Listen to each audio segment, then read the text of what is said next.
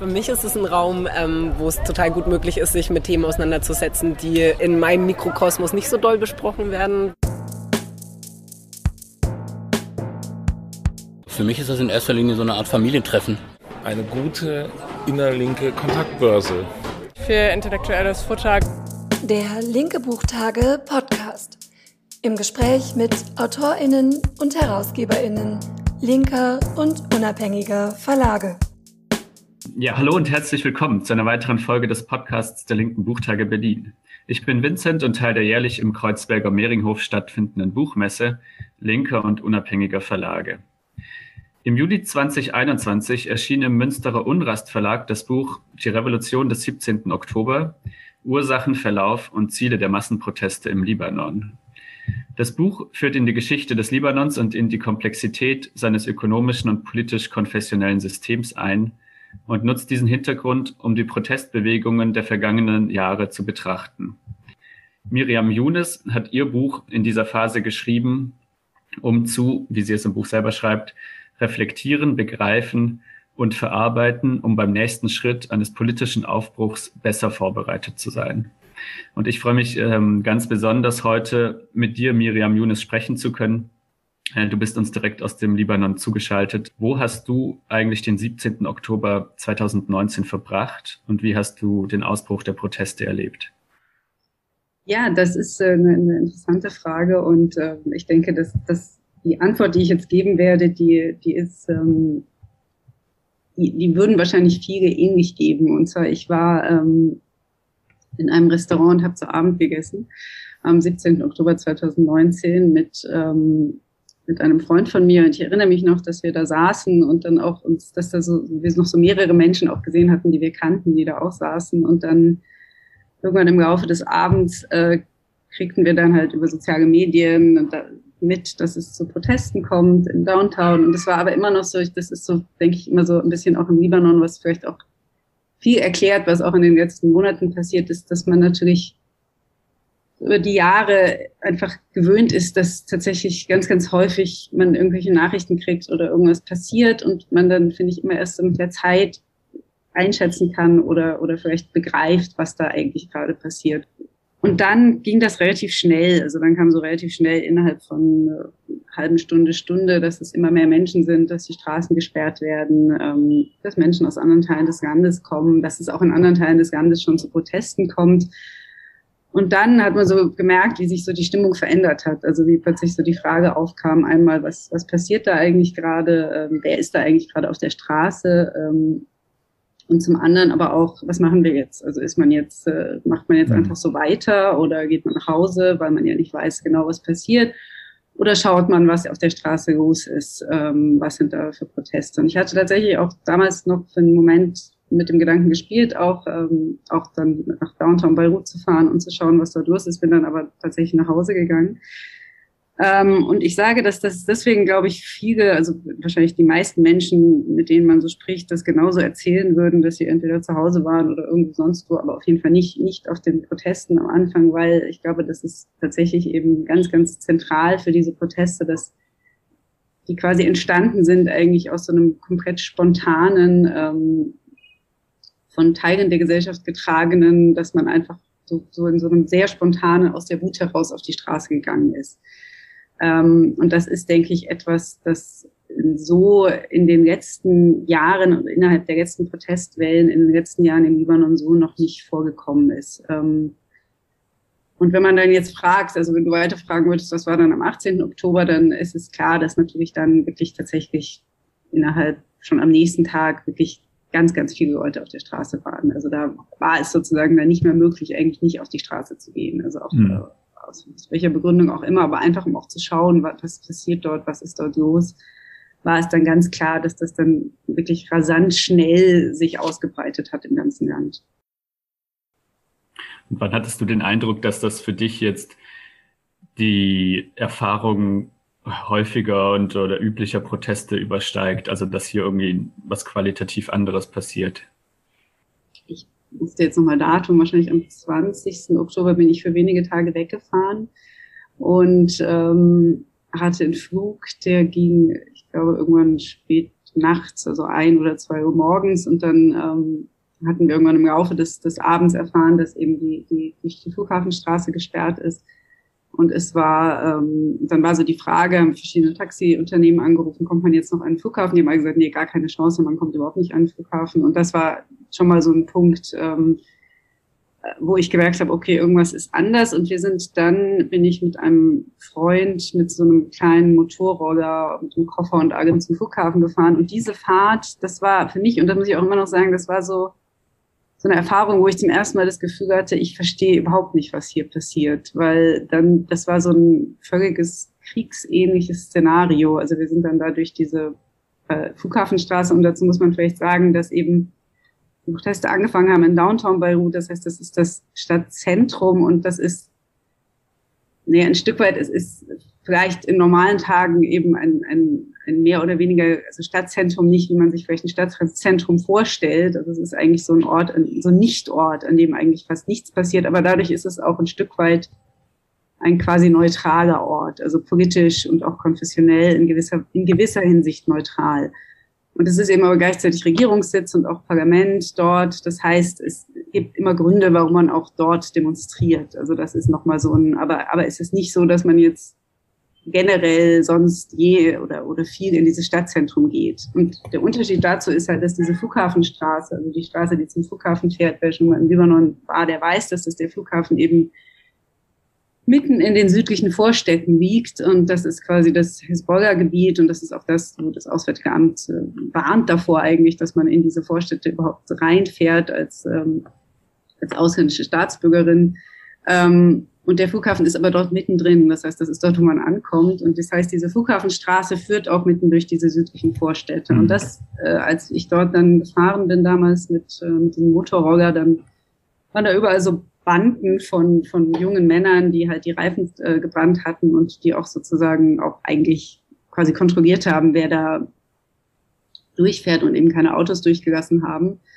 Ähm, und auf der anderen Seite stand eben damals die Armee und das waren halt einfach, wie ich gesagt habe, das war so ein kriegsähnliches Szenario eigentlich und auch so dieses, äh, die, diese, diese geballte Gewaltbereitschaft, die man da so gesehen hat, auch in den Augen von, von, von den Soldaten. Also eben wirklich tatsächlich natürlich alles Männer und dann auch gleichzeitig von, von diesen jungen Männern. Und ich weiß, dass ich damals tatsächlich noch ähm, den Freund von mir gefragt hatte, der diesen Motorroller gefahren ist, was das jetzt, wer eigentlich diese jungen Männer sind, die da auf der Straße sind. Und das hat, denke ich, nochmal so gezeigt, dass wir da tatsächlich, äh, selbst eben mit meiner sehr langen Libanon-Erfahrung, dass da zum ersten Mal Menschen auf die Straße gegangen sind, die wir in so, in, in dieser Form, glaube ich, nie in Protesten gesehen haben. Und das war für mich so ein Moment, wo ich gemerkt habe, okay, da ist, da ist eine andere Dynamik, spielt eine Rolle, ähm, die ich in dem Moment auf jeden Fall noch nicht verstanden habe. Ähm, das andere ist, dann denke ich, kam noch mal so ein Moment, der kam dann vielleicht eine Woche später oder so, als ich wieder im Libanon war und als ich dann und dann auch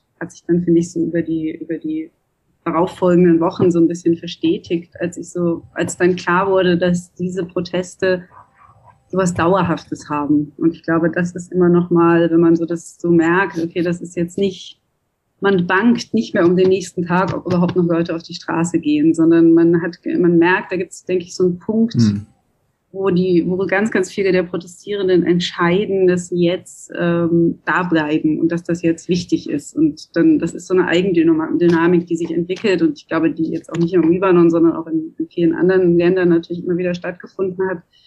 Das ist, finde ich, immer nochmal so ein ganz wichtiger Punkt, weil ähm, dass man nicht nur temporär, okay, ich gehe jetzt mal eben protestieren, dann gehe ich wieder nach Hause, sondern dass man quasi sein gesamtes Leben mehr oder weniger mhm. auf diese ähm, auf dieses im Protest dabei sein äh, ausrichtet. Ähm, und das war, glaube ich, für mich auch nochmal sowas, was ich in der Form auch im Libanon noch nicht erlebt hatte. Also wir hatten immer diese, auch 2015, dann gab es einen wirklich großen Protest, dann hieß es, okay, nächsten Sonntag ist wieder ein Protest.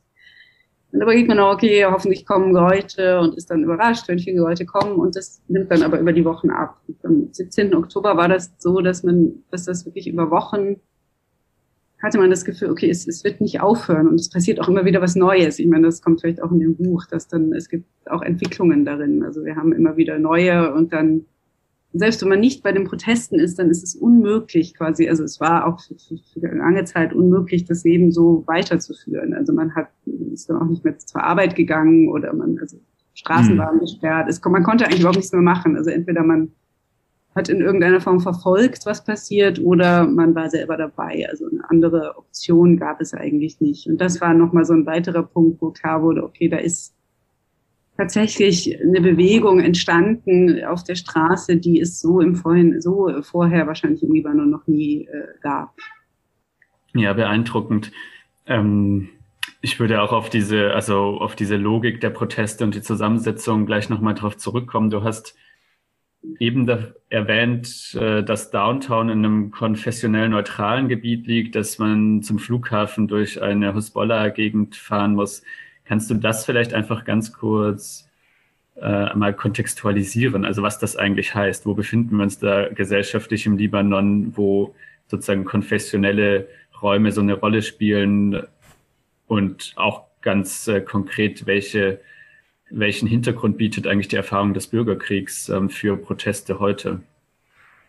Genau, ja, das ist, ähm, kommt mir sozusagen an dieses, jetzt das bekannte Frage des Konfessionalismus im Libanon. Ähm, das ist, finde ich, immer recht schwierig zu erklären, irgendwie in wenigen Worten, weil es eben so ein bisschen so ein vertracktes ähm, Thema ist natürlich. Also einmal ist mhm. klar, ich denke auch, das ist wahrscheinlich auch vielen, vielen bewusst, der Libanon ist ein, ein, ein Land, in dem sehr, sehr viele Konfessionen, Konfessionen, Religionsgemeinschaften gemeinsam zusammenleben und existieren. Ähm, offiziell wird, glaube ich, von 18 registrierten Religionsgemeinschaften gesprochen. Ähm, jetzt sozusagen die, über die wir tatsächlich sprechen, sind weniger. Ähm, und das ist ähm, dieser Konfessionalismus oder dieses Zusammenleben der verschiedenen Konfessionen, das spielt sowohl gesellschaftlich, aber vor allem auch politisch eine ganz wichtige Rolle. Politisch in dem Sinne, dass diese Gründung des Staates Libanons auch ähm, nach dem Zweiten Weltkrieg auch darauf aufgebaut hat, dass man quasi gesagt hat, okay, das ist ein, gewollt ein Staat, der in dem verschiedene Konfessionen zusammenleben und das politische System ist darauf ausgerichtet, dass quasi die, diese verschiedenen Religionsgemeinschaften vertreten sind. Das heißt, man geht quasi davon aus schon oder man ging davon aus politisch schon, dass diese Religionsgemeinschaften zwar gemeinsam in einem Land leben, aber trotzdem eigentlich politisch äh, verschiedene Meinungen haben und dementsprechend auch unterschiedlich repräsentiert werden müssen. Ähm, das ist ganz konkret so ausgelegt, dass einfach alles nach Proports verteilt ist, alle politischen Ämter, aber selbst auch in Beamtenstaatsapparat ist das auch so, dass quasi alles nach, jede Religionsgemeinschaft hat quasi ihren Anteil. Ähm, das spielt aber auch insofern eine Rolle und ich denke, das ist immer auch nochmal sehr, sehr wichtig, wenn man also quasi libanesischer Staatsbürger ist. Ich bin auch libanesische Staatsbürgerin unter anderem, deswegen kenne ich das sehr, sehr gut, dass man eben ähm, natürlich durch quasi Geburt einer Religionsgemeinschaft zugehörig ist, definiert äh, nach, die, nach der Religionsgemeinschaft des Vaters. Ähm, und dass das eben auch dann Auswirkungen hat, wie quasi äh, Personenstandsrecht ausgeübt wird. Das heißt sozusagen, man heiratet, man lässt sich scheiden, man, ähm, man, man erbt, äh, man kriegt Kinder oder, oder lässt seine Kinder quasi wiederum auch ähm, äh, registrieren, je nachdem, zu welcher Religionsgemeinschaft man gehört. Und das ist, denke ich, auch nochmal sehr, sehr wichtig, weil das tatsächlich eben natürlich große Auswirkungen hat auf, ähm, auf das tägliche Leben, das man hat oder auf, also auf die, die, die Wahl, die Möglichkeiten, die man auch hat in diesem Land. Und wenn du jetzt die Revolution, also jetzt im Nachhinein so bezeichnet oder so betrachtet, äh, Ende Oktober 2019 äh, dir nochmal in Erinnerung rufst, dann ist es nicht so, dass du quasi im Restaurant sitzt, äh, von den Protesten erfährst und dich fragst, äh, ah, was ist jetzt hier die konfessionelle Ebene dabei oder welche Rolle spielt das oder meinetwegen sind die Gruppen, die auf der Straße sind, eher jetzt schiitisch oder christlich. Das spielt dann sozusagen insofern keine Rolle, weil du dann eher eine ökonomische Erfahrung teilst oder vielleicht auch eine politische Sicht auf die Gesellschaft quasi teilst mit einfach im Grunde erstmal dein, deinem Zusammenhängen, aber auch sozusagen mit, mit den meisten in der Gesellschaft? Oder ist das dann schon eine präsent, ein präsenter Faktor, der immer so ein bisschen mitschwingt?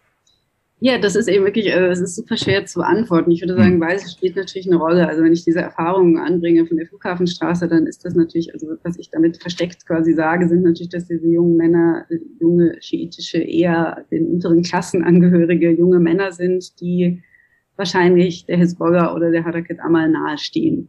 Und damit meine ich sozusagen, dass genau diese Gruppe von, von, von, von quasi politischen ähm, Personen im Libanon eigentlich sozusagen nicht dadurch auffällt, dass sie jetzt bei solcher Art von Protesten ähm, dabei ist. Ich glaube, dass wenn ich höre von Protesten, ich normalerweise quasi von Protesten oder auch gerade mhm. jetzt 2015 oder auch 2011, dann würde ich sagen, das ist so ein eher quasi, naja gut, urbane, vielleicht Mittelschicht, Mitteloberschicht, die eben tatsächlich vielleicht in vieler Hinsicht eher säkular ausgerichtet sind.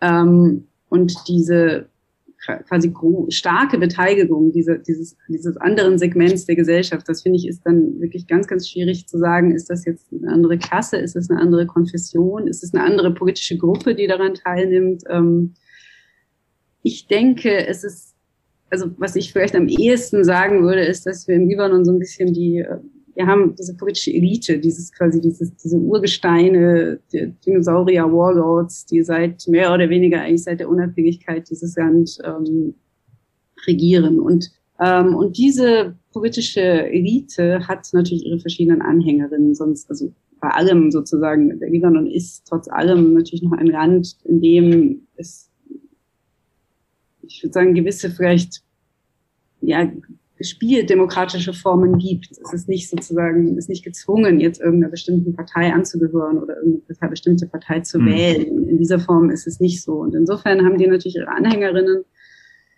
Und ich glaube, und dann gibt es sozusagen die andere andere Teil der Gesellschaft, und das ist vielleicht der, der eher sozusagen vor dem 17. Oktober auch so ein bisschen unbekannt war, und das sind diejenigen, die quasi gar nicht sich mit dieser politischen Elite identifizieren und damit auch nicht mit einem dieser politischen Akteure, seien sie jetzt Christen oder Schiiten oder was auch immer. Und normalerweise sind es die, die auf der Straße sind. Und das eben am 17. Oktober sind tatsächlich zum ersten Mal gab es so eine Vermischung. Und da stellt man sich dann mhm. zum ersten Mal auch die Frage, ähm, was heißt das jetzt? Heißt das jetzt, dass diese Anhänger der Hisbollah, sagen wir mal, plötzlich auch tatsächlich gegen die Hisbollah sind oder dass sie plötzlich gegen die politische Elite sind. Gerade in den Interviews, die ich geführt hatte, da spielte das eine ganz, ganz große Rolle. Dieses, naja, ich war oder ich oder meine Eltern oder wer auch immer, wir waren immer mit der freien patriotischen Bewegung und der 17. Oktober hat alles verändert. Ähm, mhm. Und das ist, denke ich, sozusagen die, das, das, der wichtige Teil daran. Also, dass man da zum ersten Mal gesehen hat, da sind Menschen auch auf die Straße gegangen, die sozusagen politische Loyalitäten ähm, plötzlich über den Haufen geworfen haben.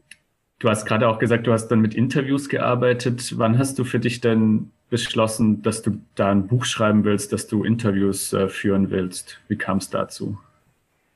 Ähm, ich habe überhaupt nicht den Plan gehabt, ein Buch darüber zu schreiben. Ähm, ich hatte auch tatsächlich, ähm, ich habe verschiedene Artikel geschrieben über die Revolution, über den ähm, dann auch nach der, nach der Explosion gerade und während Corona und so. Also da ich war, das, das habe ich gemacht, aber dass ich da ein Buch drüber schreiben kann, ich, ich glaube, das ist, habe ich mir wahrscheinlich auch gar nicht zugetraut in, in, dem, in dem Moment. Ähm, ich wurde von dem Unrast Verlag angefragt, ob ich dieses Buch schreiben möchte und habe dann äh, relativ schnell Ja gesagt. Ähm, und denke, das war auch tatsächlich, also so, so, das war auch gut sozusagen, dass da jemand so von außen kommt und auch dann relativ sozusagen Druck mhm. ausübt. Das Buch muss ja auch dann jetzt irgendwann fertig werden. Das kann jetzt nicht jahrelang irgendwie, kann man da jetzt, äh, sondern damit das Interesse auf Interesse stößt, muss das eigentlich möglichst bald dann auch rauskommen. Und das ist, denke ich, ähm, das hat, glaube ich, dazu geführt, dass vielleicht dieses Buch auch so, auch jetzt, wenn ich manchmal so blättere, dass man so, es ist so sehr aus diesem Moment auch heraus. Also es ist natürlich über mehrere Monate geschrieben, aber es ist eben sehr, ähm, sozusagen geschrieben, während auf jeden Fall noch viel passiert. Ähm, mhm. Was ich wahrscheinlich nicht gemacht hätte, wenn ich nicht dieses Buch geschrieben hätte, ist, dass, ähm, dass ich natürlich mit Menschen gesprochen habe, die ich eben vorher auch nicht kannte und vor allem eben, also das ist wirklich so dieses, wenn wir das ist auch, spielt auch in dem Buch eine relativ große Rolle, aber die Sache, dass eben diese Proteste nicht nur in Beirut stattgefunden haben. Und das ist äh, sozusagen aus so einer libanesischen Realität heraus war eben das auch nochmal so ein ziemlicher ähm, ziemlich überraschend. Und das ist auch, wenn man so, also auch so für mich und für andere, wenn man immer in Beirut ist und das sozusagen diese gesamte politische, politisch Aktive sozusagen zentriert sich immer auf Beirut. Als man müsste eigentlich, man muss eigentlich nur in Beirut sein und dann weiß man schon so ungefähr, was passiert. Mhm. Das hat sich schon in den Jahren vor 2019 vielleicht so ein bisschen aufgelöst, aber dann denke ich irgendwann so auch im, im Laufe des Herbst 2019 und des Winters dann irgendwann klar geworden, dass man vielleicht viel an diesen Aufständen oder diesen Protesten gar nicht verstehen kann, wenn man nicht auch mal außerhalb von Beirut geht und dass da ganz, ganz viele Dynamiken stattfinden, die uns überhaupt nicht bewusst waren. Ja, also beim Lesen des Buches wird das auch äh, total deutlich, dass das so ein ganz aktives Buch ist, mit dem man sehr nah auch an den Prozess rankommt und äh, in dem du extrem viel Empathie und Verständnis äh, sozusagen kreieren kannst für, für die Abläufe und für die Akteure im Libanon. Du hast ein, eine kleine Stelle auch äh, mitgebracht, die du vorlesen würdest äh, aus dem Buch selber. Ähm, schieß genau, äh, gerne das, los ähm, an der Stelle. Ja, ich hatte, hatte sozusagen überlegt und hatte ähm, also eben, also es waren so diese zwei, zwei Gruppen sozusagen, die für mich neu waren. Das eine waren eben vielleicht die, Menschen aus Tripoli oder aus Nabatie etc. Und das andere waren eben, dass, dass äh, zum ersten Mal, denke ich, auch in den Protestwellen der letzten Jahrzehnte gab es äh, in den Protesten von 2019 eine Schülerinnenbewegung. Und ich denke, das war sozusagen, also ich erinnere mich noch, als es dann auf in den sozialen Medien so diese, diese Videos aufkamen von von Schülerinnen, die äh, irgendwie am Schulhof oder so protestieren und, ähm, und dass dann auch jemand von diesen, von den also älteren Menschen, die sich noch erinnern, auch an, an, an die Anfang der 70er Jahre, eben vor dem, vor dem libanesischen Bürgerkrieg, in einem, der geschrieben hat, zum ersten Mal seit ähm, fast 50 Jahren gibt es wieder quasi äh, Schüler, die irgendwie im Libanon politisch aktiv sind. Und das ist, war für mich insofern auch wichtig, weil glaube immer so, der Libanon ist so ein klassisch Privatschulen, ähm, Gesellschaft, in der quasi dann also eben auch, auch Schüler, die Eltern wahnsinnig viel Geld zahlen, dass die Kinder auf gute Schulen gehen und das führt mhm. zu so einem extremen Leistungssystem, also in dem quasi ganz klar ist, dass sie sozusagen Schüler, es geht vor allem darum, dass man ähm, ganz, ganz viel lernt, ganz schnell und dann auch durchkommt und dann studiert und dann irgendwie Geld verdient. Also das war so ein bisschen äh, und insofern war das für mich äh, ziemlich klar, gleich äh, schnell klar, dass ich gerne eigentlich das besser verstehen wollte, was da passiert ist. Das war eine kurz, relativ kurze Episode innerhalb der Proteste. Ähm, dazu komme ich auch gleich in der, in der mhm. Stelle nochmal. Und da hatte ich eben dann verschiedene Interviews mit, mit Gruppen von Schülerinnen. Ähm, und das, ja, war für mich immer noch so, also so, so, so was komplett Neues und auch so ein bisschen die, die Hoffnung, dazu kommen wir vielleicht auch gleich nochmal, dass natürlich diese Protestbewegung in irgendeiner Form weitergeht. Also wenn junge Menschen dabei sind, äh, ich glaube, dann hat, kann man immer die Hoffnung haben, dass das auch in irgendeiner Form weitergeht.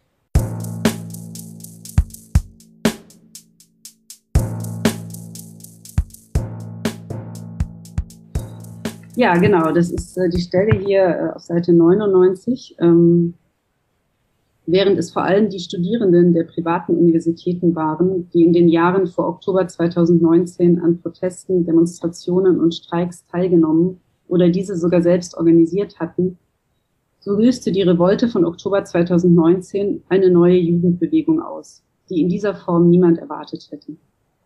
Die Schülerinnen der höheren Klassen an privaten wie öffentlichen Schulen im Libanon schlossen sich nicht nur den Demonstrationen an, sondern organisierten auch ihre eigenen Proteste vor dem Bildungsministerium und in ihren Schulgebäuden. Und hier zitiere ich, als die Revolution anfing, waren ja für etwa zwei Wochen alle Straßen gesperrt. So konnten wir nicht in die Schule gehen. Als wir wieder hingehen konnten, haben wir mehr oder weniger direkt entschieden, eine große Demonstration gegenüber dem Erziehungsministerium zu organisieren.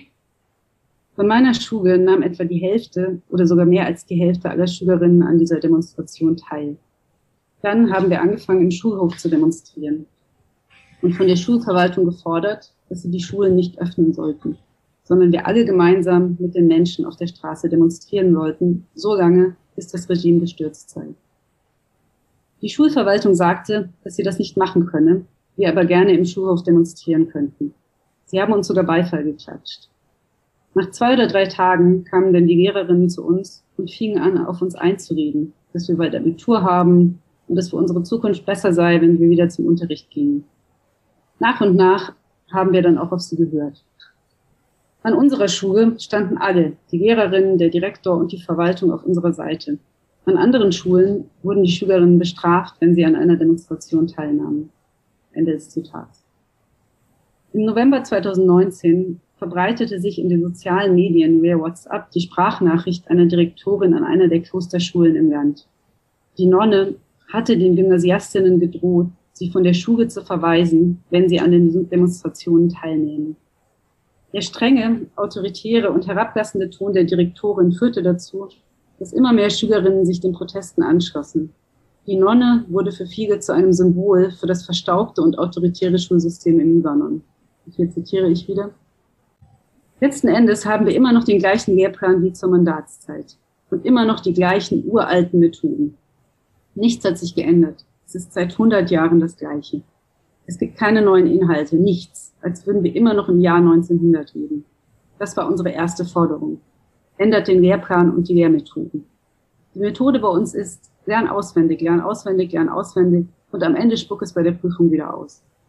Wir wollten eine neue Methode, die uns nachdenken und diskutieren lässt, die uns beibringt, wie wir Sachverhalte analysieren etc. Das war unsere erste Forderung. Die zweite war, die Art und Weise zu ändern, wie mit den Schülerinnen umgegangen wird. Diese Strenge und der Autoritarismus, alles ist verboten. Es ist verboten, Shorts zu tragen oder die Fingernägel zu lackieren, vor allem in den religiösen und den öffentlichen Schulen. Du machst deinen Schulabschluss in diesem Land und du hast schon ein Dutzend psychischer Probleme, weil du jahrelang nur gegängelt wurdest. Und unsere dritte Forderung macht Bildung für alle zugänglich. Die öffentlichen Schulen bei uns sind eine Katastrophe und die privaten Schulen sind wahnsinnig teuer. Das ist ein Riesenproblem. Und zwei Drittel der Schülerinnen auf den Demonstrationen kamen von den öffentlichen Schulen, weil diejenigen am meisten unter diesem System leiden. Das waren unsere Hauptforderungen. Ende des Zitats. Die Masse der Schülerinnen auf den Straßen und die Direktheit und Bestimmtheit ihrer Forderungen überraschte viele der Aktivistinnen. Und hier zitiere ich aus einem anderen Interview. Niemand hatte mit den Schülerinnen gerechnet. Niemand dachte, dass man mit ihnen Politik machen kann. Plötzlich war da eine Generation von Gymnasiastinnen, die ihre ganz eigene Meinung hatten und kundgaben. Ende des Zitats. Der Schülerinnenaktivismus flaute nach einigen Monaten, Wochen wieder ab. Und hier zitiere ich wieder einen der Schülerinnen. Am Ende hat uns niemand ernst genommen. Die Medien haben sich nicht um uns gekümmert und niemand, zum Beispiel aus dem Bildungsministerium, ist je zu uns gekommen und hat uns zugehört. Sie haben uns alle ignoriert. Am Ende musst du dann wieder daran denken, dass du deine Prüfung machst und weiterkommst. Schließlich zahlen unsere Eltern eine Menge Geld dafür, dass wir auf diese Schule gehen. Und so gehen wir langsam wieder normal zur Schule, aber wir sind weiterhin auf der Seite der Revolution. Ende des Zitats.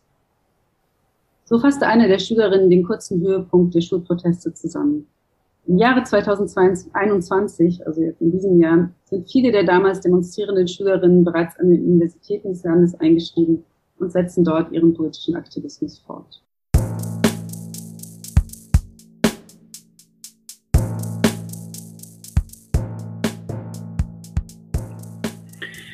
Der Fokus der Proteste ist ja schon in einem gegen auch das, die ökonomische Situation und gegen sozusagen das sehr korrupte und missbräuchliche politische System.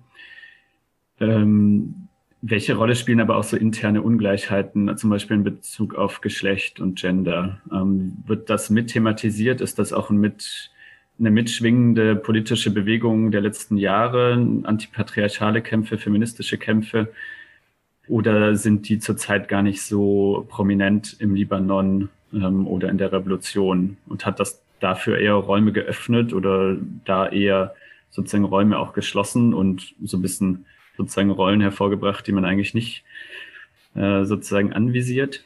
Ähm, doch, das ist ein wichtiger Punkt. Also das hätte ich vielleicht auch so ein bisschen vergessen, wenn du das jetzt nicht wieder angesprochen hast. Ähm, wir haben im Libanon quasi eine, lange Geschichte des Feminismus und des, des feministischen Kampfes und es wird immer so in verschiedene Wellen ähm, eingeordnet, also so diese erste Generation, zweite Generation und dann jetzt diese dritte Generation von, von feministischen ähm, Aktivistinnen. Ähm, und es gibt natürlich auch ganz klar, ich meine, allein schon durch das, was ich angesprochen habe, ist natürlich diese Personenstandsrechtsgebung, dass Frauen sind einfach gesetzlich benachteiligt im Libanon. Ähm, und sie spielen auch in, in gerade im politischen Leben wenig eine Rolle. Also da, es gibt da, denke ich, ganz, ganz viele Punkte oder Aspekte, an denen quasi diese Kämpfe anschließen können. Ähm, eine, aber ich glaube trotzdem, es gibt so einen, eine Tendenz innerhalb dieses, dieser feministischen Kämpfe in den letzten Jahren ist, denke ich, dass sie auch so ein bisschen in so einer bestimmten Milieus stattfinden. Also das ist so eine bestimmte, so ein Feminismus, ähm, vielleicht in vieler Hinsicht auch NGOisiert, aber vor allem natürlich, das ist so, so, eine abgetrennte Form des, des Kampfes. Und ich denke, dass ähm, und das, das führt auch in den Protestbewegungen dann immer wieder zu Konflikten. Also dass natürlich diese Feministinnen, feministischen Aktivistinnen präsent sind und dann aber gleichzeitig auch irgendwie so die Akzeptanz nicht groß da ist etc. Und ich denke, das war auch so etwas, was völlig ungebeabsichtigt, glaube ich, 2019 auch so ein bisschen anders lief, war, dass eben da Teile dieser feministischen Gruppen ähm, sehr laut aktiv waren auf dem Platz und dadurch tatsächlich sich ziemlich Gehör verschafft haben. Und, und, das, und das hat tatsächlich dazu geführt, dass ich glaube, das ist so ein bisschen der positive Aspekt von so diesen Straßen, also auf der Straße zu sein, dass es eben auch nicht immer nur um Diskussionen geht, sondern es geht auch einfach mhm. darum, ähm, wer ist jetzt wirklich auch, wer, wer schafft es, sich auch Gehör zu verschaffen in irgendeiner Form. Und das, denke ich, war eine der, der positiven Aspekte, dass ich glaube, dass viele dieser, dieser Nischengruppen quasi ähm, es geschafft haben, durch, durch die Slogans, durch, durch, durch Tanz, durch Musik etc. es geschafft haben, da ziemlich präsent zu sein und das auch, glaube ich, viele Leute so ein bisschen in den Bann gezogen hat. Ja, die aktuelle Situation ist ja eigentlich ziemlich desolat und die Perspektive ja auch völlig unklar. Ich habe jetzt gelesen, der, das Parlament trifft sich zurzeit überhaupt nicht mehr, um irgendwie sozusagen zu Sitzungen und zu Beschlüssen. Ähm, die, ich glaube, die Vereinten Nationen haben jetzt gesagt, innerhalb des nächsten Jahres könnte der Libanon irgendwie zusammenbrechen. Und während, beim Lesen des Buches habe ich mich auch gefragt, warum passiert das eigentlich nicht die ganze Zeit? Und gleichzeitig habe ich mich gefragt, also wieso hält sozusagen der Staat sich überhaupt? Und andererseits, wie kann man so einen Staat überhaupt quasi stürzen und reformieren, der so zerklüftet ist auf eine Art so ungreifbar dadurch auch? Also, dass es so ein bisschen so wirkt, als ob es da eine Ölschicht gibt, die einerseits immer oben schwimmt, aber die man eben auch nie sowieso richtig zu fassen bekommen kann. Ähm, Gibt es irgendwie eine Vision und gibt es irgendeine gesellschaftliche Perspektive, vielleicht auch aus den Erfahrungen der Kämpfe der letzten zwei Jahren, die eine Perspektive aufzeigen kann, die sozusagen eine, ein Ziel aufzeigen kann, wo Proteste hinführen können? Das ist tatsächlich, glaube ich, ich habe ähm, ich, ich hatte immer den Eindruck, dass diese politische Elite, dass sozusagen, wenn irgendwas aus dieser Revolution entstanden ist, dann, dass irgendwie die politische Elite hat so ihr Haltbarkeitsdatum ist, ist abgelaufen. Also so die, die existieren jetzt noch, aber sie existieren irgendwie, das, das ist so klar, das funktioniert nicht mehr. Mhm. Da kann man nicht mehr Politik denken. Äh, das muss irgendwie in eine andere Richtung gehen. Und das, finde ich, haben diese Proteste gezeigt. Es muss irgendwie eine andere Art und Weise geben, in Libanon Politik zu denken. Aber womit ich dich gerechnet habe, und ich finde, das ist jetzt so ein bisschen, dass, dass, dass diese politische Elite, die, die, die agieren jetzt wie so Geister, finde ich. Also sie sind trotzdem halt noch da, weil es gibt nichts anderes. Mhm. Das heißt sozusagen, das ist so genau, also was du auch gesagt hast, nicht nur das Parlament trifft sich nicht, die Regierung trifft sich auch nicht seit, äh, wir hatten sich seit, seit Regierungsantritt zweimal getroffen und jetzt, ich glaube seit Mitte Oktober oder so treffen wir sich nicht mehr. Ähm, und das heißt sozusagen, das ist in so einem völligen Vakuum von, von, von, von Staat und Politik, ähm, gibt es einfach noch diese Geister, die da irgendwie trotz allem eigentlich noch so weitermachen, als, als wäre nichts passiert. Ähm, und das ist finde ich eben wirklich ganz, ganz schwierig, sich vorzustellen, was daraus entsteht. Ähm, was für mich immer so ein bisschen schwierig ist, ist, dass jetzt natürlich auch, wir haben jetzt Wahlen Anfang nächsten Jahres und äh, Parlamentswahlen und dann kommt so ein komischer Aktivismus auf bei so ganz vielen Gruppen und auch, also auch bei diesen klassischen quasi oppositionellen Gruppen, die dann so, ja, wir haben uns organisiert im, im Laufe der, seit den Protesten etc. und sind jetzt eine neue Partei und alles muss anders werden. Und dann kommt so ein Aktionismus auf, dass man jetzt irgendwie Menschen dazu auffordert, sich registrieren zu lassen, außerhalb des Libanons und zu wählen. Und dann haben ein Programm und dann denke ich immer, das ist, glaube ich, in der momentanen, also das war sowieso, glaube ich, immer schon schwierig, dass man jetzt sagt, man, man reformiert den Libanon aus, aus dem System heraus, aber jetzt im Moment sehe ich diese, diese Möglichkeit eigentlich gar nicht mehr. Also ich glaube, man, dass man jetzt sich organisiert für Wahlen, die Anfang nächsten Jahres stattfinden, ähm, in einerseits einer politischen Lage, die komplett desolat ist, politisch und wirtschaftlichen Lage, und andererseits, dass man natürlich doch sagen muss, dass diese Menschen haben auch einfach ganz, ganz wenig politische Erfahrung. Also selbst wenn man jetzt ein ganz wirklich funktionierender demokratischer Staat wäre, müsste man sagen, okay, Politik braucht auch einfach Erfahrung und ähm, organisierte Politik vor allem braucht Erfahrung. Man muss wissen, man, wie man das macht und das sind diese Menschen, die haben das sicher nicht. Auch weil sie es natürlich nie die Möglichkeit gab, diese Erfahrung irgendwie zu, zu, zu erlangen. Und das wird auch weiterhin, denke ich, äh, eine Rolle spielen. Was jetzt genau dann aus solchen Massenprotesten wird, ich meine, wir haben, finde ich, jetzt nicht so viele Fälle von jetzt positiven, wirklich politischen Wandel. Aber ich denke, was man schon sehen kann, auch in der Geschichte, ist, dass es natürlich doch zu Wandel kommt, zu politischem Wandel und dass ähm, das eben natürlich auch sich seine Zeit braucht. Aber ich glaube sozusagen so, ähm, wie es im Moment ist, kann es auf gar keinen Fall weitergehen. Und, ähm, und wenn ich jetzt sozusagen das Potenzial anschaue, was dann sich in der Protestbewegung auch gezeigt hat, dann denke ich, es gibt politisches Potenzial, ganz klar. Ähm, es fehlt vielleicht einfach ein bisschen an, an Input auch. Und das, finde ich, ist so ein bisschen tatsächlich auch ein globales Problem. Also, dass man so ein bisschen überlegt, hm. wie, wie agiert man eigentlich politisch im Moment, national, aber auch im globalen Rahmen quasi. Aber ich denke, das wird sich zeigen in den nächsten Monaten, mhm. Jahren, sage ich jetzt mal.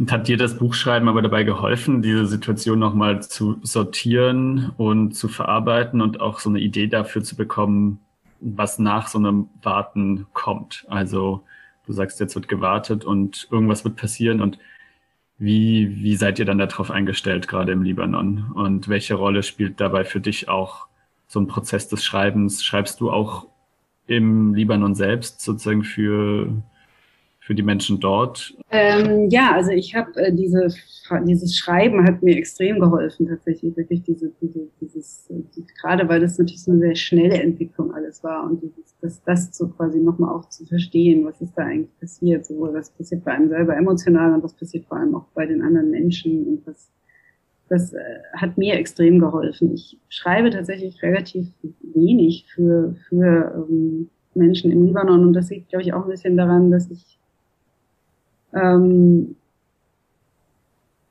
tatsächlich immer noch manchmal das Gefühl habe, trotz dieser vielen Jahre, die ich da bin, dass ich irgendwie nicht, noch nicht wirklich das Recht vielleicht habe, jetzt auch sozusagen mhm. da meine Meinung wirklich äh, kundzutun. Also ich, ähm, ich höre immer sehr, sehr viel zu. Ähm, ich habe tatsächlich so ein bisschen meine Rolle darin gefunden von Anfang an, dass ich eben versuche, diese diese Stimmen so nach außen zu bringen. Und das war auch, denke ich, was, was mir vielleicht in diesem Buch auch gezeigt hat, dass das eigentlich genau das ist, was ich auch weitermachen will. Also wenn, wenn sozusagen, und zwar nicht nur deswegen, damit Leute wissen, was im Libanon passiert, sondern auch, denke ich, dass man äh, im Moment auch keine andere Möglichkeit hat, als dass Kämpfe auch verbunden werden müssen und dass Menschen auch voneinander lernen können. Und ich glaube, das ist für mich immer ganz, ganz wichtig, dass wir da, da quasi ansetzen und deswegen auch hätte ich jetzt auch nicht irgendwie ein Buch geschrieben, das 500 Seiten hat oder so. Ich finde, also dafür, dass es auch Menschen vielleicht lesen oder dass Menschen auch da, da involviert sind, muss sowas auch irgendwie lesbar sein und ähm, sonst macht das niemand. Und ich glaube, das ist so ein bisschen die Rolle, die, die ich für mich sehe. Also dass ich bin sehr, sehr lange schon in Libanon, ich kenne das ganz sehr, sehr gut, ich spreche die Sprache, ich bin sehr, sehr gut vernetzt. Ähm, familiäre Verbindungen etc. Ähm, aber ich schreibe trotz allem tatsächlich jetzt vor allem eigentlich für ein deutsches Publikum, das einfach Interesse daran hat, an diesen Fragen und an diesen, und natürlich auch am Libanon selber, aber auch einfach an Fragen von, von Politik und von Protesten und von, von Opposition auch im Allgemeinen und linker Politik auch in, in vieler Hinsicht.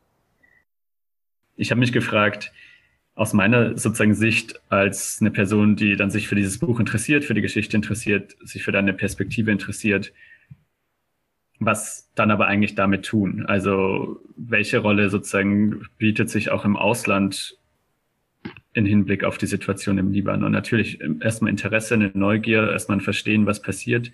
Dafür ist ein Buch extrem hilfreich. Und im zweiten Schritt trotzdem auch die Frage, hast du irgendwie eine Idee von so einer Art äh, Internationalisierung oder Transnationalisierung von so Erfahrungen und Perspektiven da drin? Ähm, ja, also ich meine natürlich, da ist schon eine gewisse Leerstelle ist da auf jeden Fall da. Ich denke, das ist eine der, der, der schwierigsten zu beantworteten Fragen. Also warum, warum machen wir das und was, wo führt uns das politisch hin? Und auch so ein bisschen die Frage, wie angesichts der Tatsache, dass es natürlich immer schwieriger ist, eigentlich nur noch national zu agieren ähm, oder auch nur lokal zu agieren in irgendeiner Form, ist es natürlich, ähm, stellt sich dann die Frage, wie, wie vernetzt man sich eigentlich? Für mich ist immer wichtig, also ich habe immer den Eindruck, man neigt vielleicht so in der öffentlichen Meinung und auch dadurch, wie natürlich der Libanon oder auch der Irak dargestellt wird, das so als was ganz anderes zu sehen. Also der Libanon ist dann eben dieses konfessionelle Land und jetzt mit diesen ganz extremen Problemen und das kann man sich also überhaupt nicht vorstellen und äh, das ist alles ganz schwierig und die Menschen denken auch sicher ganz, ganz anders und so und also damit und das glaube ich ist vielleicht finde ich schon mal so ein ganz, ganz wichtiger Denk das ist so ein Denkfeger, glaube ich. Also zu sehen, dass, dass man einfach auch mal, also wir haben natürlich, klar, also wir haben, es gibt ganz, ganz viele strukturelle und ökonomische und politische Unterschiede und, und, und tatsächlich auch Hierarchien und, und Machtgefälle, die, da, die eine Rolle spielen, wenn man sich jetzt Deutschland und den Libanon oder Deutschland und den Irak anschaut. Also ich glaube, auch so eine, äh, wenn man quasi anfängt, zwar diese, dieses, diese Hierarchien und diese strukturellen Unterschiede anzuerkennen, aber gleichzeitig sagt, okay, jetzt doch auch einfach mal äh, wirklich zu schauen, wo, sind, wo, finden, wo sind vielleicht auch Prozesse, wo man voneinander auch lernen kann. Ich glaube, das ist so etwas, was wir teilweise nicht, nicht machen. Also wir, wir solidarisieren uns ganz oft zwar in irgendeiner Form, aber wir vernetzen uns eigentlich nicht. Also als würde man sich, man vernetzt sich, wie gesagt, sozusagen irgendwie im globalen Norden und man solidarisiert sich mit dem globalen Süden. Ähm, und man denkt aber nicht, dass das doch vielleicht in irgendeiner Form ganz, ganz viel, ganz, ganz ähnlich auch ist. Und ich finde, ähm, ist jetzt so ein, ein Beispiel immer, dass, ähm, dass wir jetzt in dieser Situation des Libanons, in dem, ähm, in dem eben ja nichts mehr quasi staatlich geboten wird, das angesprochen, diese Stromproblematik, dass wir keinen staatlichen Strom mehr haben. Und das führt dazu, dass quasi Strom komplett privatisiert äh, zur Verfügung gestellt wird im Sinne von Generatoren. Mhm. Äh, und dadurch, dass jetzt eben ähm, diese äh, Diesel quasi, der gebraucht wird für diese Generatoren, so wahnsinnig teuer ist, ist natürlich jetzt zahlen wir horrende, nicht Stromrechnungen, sondern Generatorenrechnungen im Monat. Mhm. Ähm, und das heißt sozusagen, Strom ist jetzt einfach eine Ware geworden, in der, ähm, in der quasi, die, die sich einfach wirklich nur noch äh, Menschen leisten können, die richtig viel Geld haben und natürlich vor allem auch ausländische Währungen haben, um eben, um Strom zu zahlen.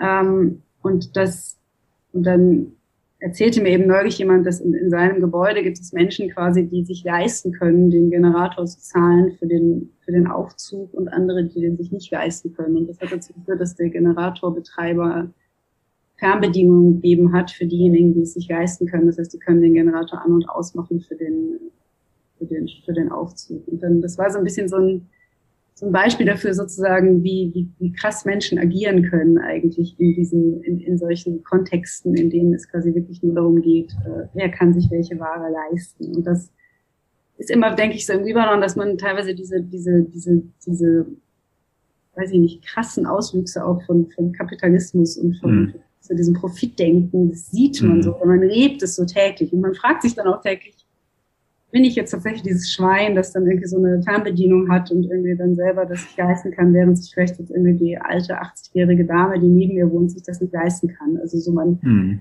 da kommt man ja dann an so Fragen ran und die hat man, denke ich, zum Beispiel in Deutschland nicht, man hat solche Fragen nicht. Aber das heißt nicht, dass wir nicht ganz klar, ganz genau die gleichen Ungleichheiten leben oder in genau den gleichen System leben. Es ist nur versteckter. Ich glaube, mhm. das ist, dass wir, wir sehen nicht so extrem diese mhm. Ungleichheit. Wir fragen uns nicht, wo kommt jetzt meine Hose, wer hat die jetzt genau genäht oder so. Also ich glaube, das, das ist so ein bisschen der Unterschied. Also wir leben in, in Deutschland viel mehr in einem System, in dem man gewisse Dinge einfach ignorieren kann.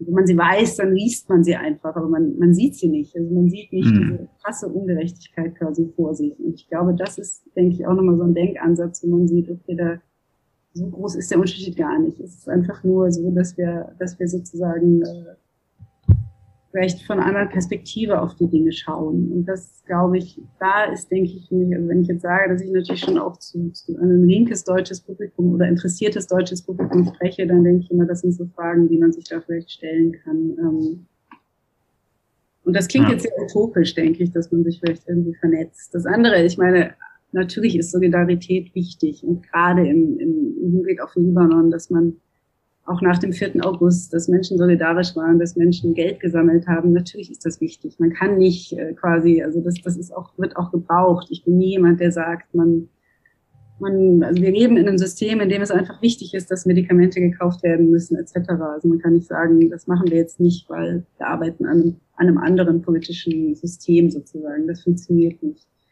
Ähm, insofern ähm, ist das ganz, ganz wichtig. Und es ist auch wichtig, dass wir, denke ich, äh, weiß ich nicht, Regierungen, Politikerinnen in Deutschland aufmerksam machen, was im Libanon passiert und dass man sagt, äh, also dass, dass das nicht in Vergessenheit gerät, weil das ist war für mich auch so eine Erfahrung. Nach dem 4. August haben mich dann plötzlich ganz, ganz viele Politikerinnen angeschrieben und angesprochen und alle wollten wissen. Und dann schärft es wieder ein. Das interessiert niemand. Also der Libanon ist nicht wichtig im Moment politisch. Ähm, und das glaube ich, dass man da natürlich, äh, muss man da immer wieder, finde ich, auch, ähm, auch, auch, auch darauf aufmerksam machen, dass das Länder sind, die, sind, spielen eine Rolle und die sind wichtig, auch politisch. Hm. Aber die, die Situation im Libanon, so wie du es gerade beschrieben hast, und ich finde das auch total sinnvoll so beschrieben als sozusagen ein Szenario, mit dem wir mehr zu tun haben, als wir erstmal glauben, weil sozusagen die systemischen Hintergründe vielleicht gar nicht so unähnlich sind. Bei dem Stand, wie es das jetzt im Libanon hat, bietet sich da nicht aufgrund sozusagen der staatlichen Unfähigkeit das gerade so parademäßig an, Richtung Selbstverwaltung zu denken? Doch, auf jeden Fall wird in so eine Richtung gedacht. Also vielleicht jetzt nicht ähm, sehr, sehr in, in Kleinem sozusagen, also jetzt vielleicht nicht in der Form, in, der man sich das so wünscht. Was, was eine ganz, ganz wichtige Rolle spielt, ist natürlich so, gerade jetzt im Hinblick auf, äh, auf die, diese wahnsinnig äh, hohen Preise natürlich, dass ganz, ganz viele Menschen in Richtung von Kollektiven oder Kooperativen quasi in Landwirtschaft, aber auch Konsumerkooperative, dass quasi, ähm, dass, dass es so in diese Richtung Ideen gibt. Also so ein bisschen finde ich, das sind so diese alternative ökonomische Strukturen schaffen innerhalb des kapitalistischen Systems. Und das ist, denke ich, ähm, das, das, das findet auf jeden Fall statt und ich glaube und hoffe, dass das auch weiter, weiter quasi stattfinden wird. Das andere ist lokale Produktion. Das ist ja jetzt wenig mit, mit Selbstverwaltung etc. zu tun, aber es ist tatsächlich so, dass es sehr, sehr viel mehr lokale Produktion mittlerweile gibt. Und ich denke, das ist immer in irgendeiner Form, ähm, ja, vielleicht auch ein bisschen, denke ich, auf jeden Fall in eine Richtung, irgendwie ein bisschen ökonomisch auch anders zu denken. Ähm, was ich finde, was, was teilweise eben fehlt, ist so eine Art von politischer Selbstverwaltung. Also ich habe mir immer vorgestellt, dass man eigentlich auch irgendwann so diese weiß ich nicht, verschiedenen Gebäude, Schulen etc. einfach besetzen kann und, und Wohnraum schaffen kann etc. Also dass so, so, so eine Form von auch ähm, von Aktionen stattfindet. Ich Davon gab es auf jeden Fall Anfänge innerhalb der Proteste und das ist im Moment eben so ein bisschen eingeschlafen oder findet nicht statt. Ich glaube, da ist vielleicht ein Punkt, der schon nochmal, denke ich, wichtig ist, auch im Vergleich jetzt vielleicht zu Deutschland oder ähm, anderen europäischen Ländern, ist, dass natürlich die Präsenz dieser Gewalt auf der, also nicht nur jetzt von Polizei oder Armeegewalt, sondern natürlich auch die Milizen. Also damit muss man dann doch halt natürlich wieder sagen, auch das Roller und mhm. Kamal, die eben äh, das ist schon etwas, was die Menschen auch lähmt. Also so dieses, das mhm. ähm, da ist, da ist, es ist doch einfach so eine, vielleicht in den letzten Jahren eher, war das eher so eine unsichtbare Form der, der Präsenz der Gewalt und ist es aber in den letzten Monaten jetzt natürlich auch tatsächlich einfach sichtbar geworden. Und ich habe das Gefühl, dass das hat äh, angefangen vom 4. August, das natürlich eigentlich quasi sozusagen Unfall war und dann eben aber doch kein Unfall. Aber insofern, trotz allem hat es einfach so gezeigt, dass, denke ich, äh, wie präsent quasi diese Gewalt sein kann im öffentlichen Raum. Und das hat sich jetzt fortgesetzt. Wir werden jetzt gerade von zwei, drei Wochen diese bewaffneten Auseinandersetzungen hier und es ist jetzt hier, ich bin zu Hause quasi, das ist direkt hier um die Ecke. Und ich habe das noch am Morgen gesehen, wie diese Massen auch von, von jungen Männern mal wieder, die da alle mit ihren äh, schweren äh, Gefechten äh, auf der Straße waren. Dann da ist einfach klar, okay, da ist. Und ich denke, das war auch genau der Sinn des Ganzen. Der Sinn des Ganzen war zu zeigen, wozu sie möglicherweise doch in der Lage sind. Mhm. Ähm, und das führt zu Angst. Das ist schon so. Also das gerade in einem Land natürlich, in dem eben man diese Bürgerkriegsvergangenheit hat, glaube, dass viele Menschen ganz klar ist, da ist eine rote Linie. Also man will auf gar keinen Fall wieder in diese Spirale von, von Gewalt reinkommen. Ja, danke Miriam für das Buch, das äh, extrem gut Verständnis und Empathie schafft für die Kämpfe im Libanon und was sehr präzise und gleichzeitig sehr reichhaltig ist. Um, danke für das Gespräch, vor allem auch ähm, total informativ. Danke für die, für die Einblicke. Wie geht's denn bei dir jetzt konkret weiter? Hast du vielleicht auch so in aktivistischer Sicht ähm, gerade Projekte noch, die anstehen? Ähm, ja, also jetzt in, in tatsächlich äh, hört meine Stelle bei der Rosa-Luxemburg-Stiftung jetzt auf Ende des Jahres. Das heißt, ich bin so im, im Übergang jetzt ähm, das, und werde Mitte Januar nächsten Jahres ähm, aufhören. Und das führt, denke ich, also das ist auch so bewusst, jetzt habe ich das auch eine Entscheidung der letzten Wochen gewesen, mich jetzt auch erstmal auf keine Jobs zu bewerben ähm, nicht zu schauen, was es gibt, sondern tatsächlich erstmal eine Pause zu machen und ähm, und eben eine der Ideen ist so ein bisschen, was habe ich gelernt aus diesen letzten Jahren eben ähm, bei der Rosa-Luxemburg-Stiftung in Beirut eben als Regionalbüro auch war eben, hatte ich bereits gesagt, dass ich eben für mich auch war diese Entdeckung des Iraks sozusagen als, als Land, das so nah am Libanon ist und so viele Ähnlichkeiten hat und gleichzeitig kommt es einem so weit weg vor, weil man natürlich nie dorthin gefahren ist. Also dann sollte man auch nach, nach Bagdad reisen sozusagen. Äh, und deswegen ist eigentlich mein Plan, keine Ahnung, es ist wahnsinnig schwierig zu planen im Moment. Es ist tatsächlich ähm, äh, Anfang nächsten Jahres für ein paar Wochen oder für einen Monat, zwei Monate nach Bagdad zu gehen und dann eben möglicherweise auch was dazu zu schreiben, zu der Bewegung mhm. dort. Und zu, das, das ist so im Moment der Plan. Cool. Für gut, ich wünsche dir dafür alles Gute. Ja, danke. Das klingt gut. Ja, und allen, die zugehört haben, äh, unseren Zuhörerinnen, vielen Dank ähm, fürs Zuhören beim Podcast und wir freuen uns natürlich, wenn ihr zum nächsten Podcast mit einschaltet, der in unregelmäßiger Erscheinung ähm, kommt oder bei den nächsten linken Buchtagen, entweder im Mai oder Juni 2022.